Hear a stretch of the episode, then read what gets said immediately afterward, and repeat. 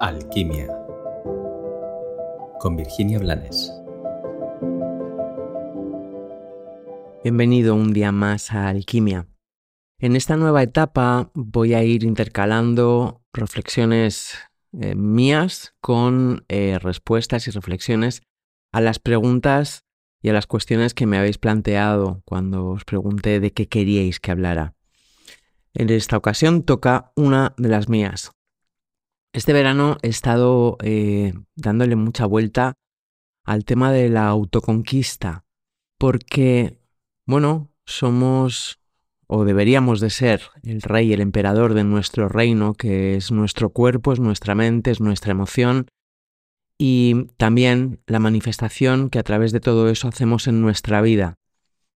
Sin embargo, lo que me voy encontrando a veces en mí y muy a menudo en, mis alumnos es la reiteración del no puedo y el no sé y el es que es que es que mi mente es que las circunstancias es que esto esto me lleva a, la reflexión de o a la pregunta y, y consiguiente reflexión buscando la respuesta de cómo pretendes conquistar el éxito en la vida? ¿Cómo pretendes conquistar a una persona si no estás siendo capaz de conquistarte a ti mismo?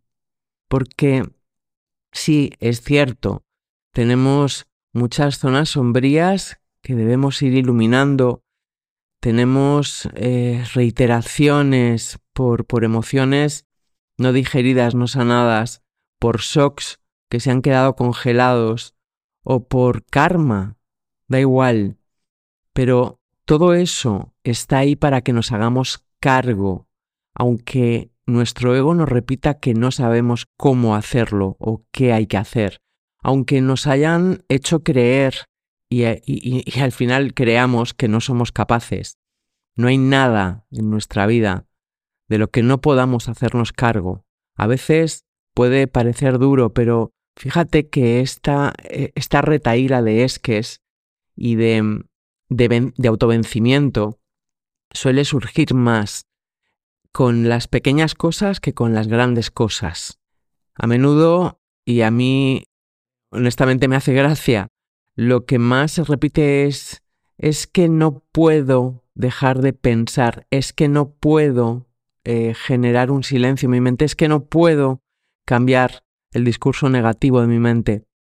Si no eres ni siquiera, si, no sabes que eres capaz de conquistar tu mente maleducada y su ruido y sus guerras, todo lo demás, todo lo que intentes conquistar, entre comillas, fuera de ti, te va a abocar al fracaso.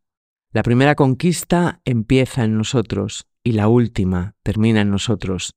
Y en la medida en la que nos alineamos y nos convertimos en ese emperador o en esa emperatriz de nuestro reino y de nuestra vida, todo lo que se va a manifestar fuera va a tener colores mucho más calmos y pacíficos.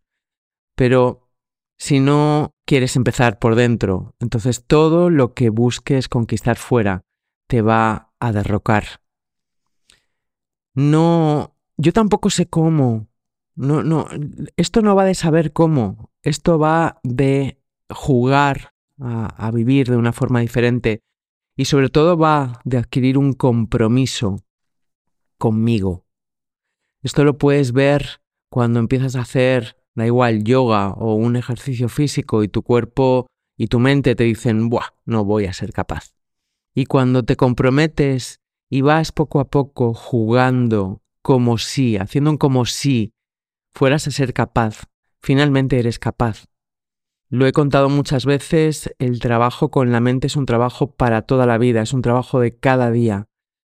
Y no, no sé calificar si es fácil o es difícil.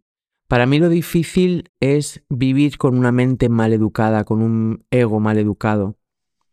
Y también lo he dicho muchas veces, para mí la peor de todas las adicciones es la adicción al pensamiento negativo, porque desde esa adicción te estás condenando a emociones negativas y a circunstancias que hacen juego con esas emociones y con esos pensamientos.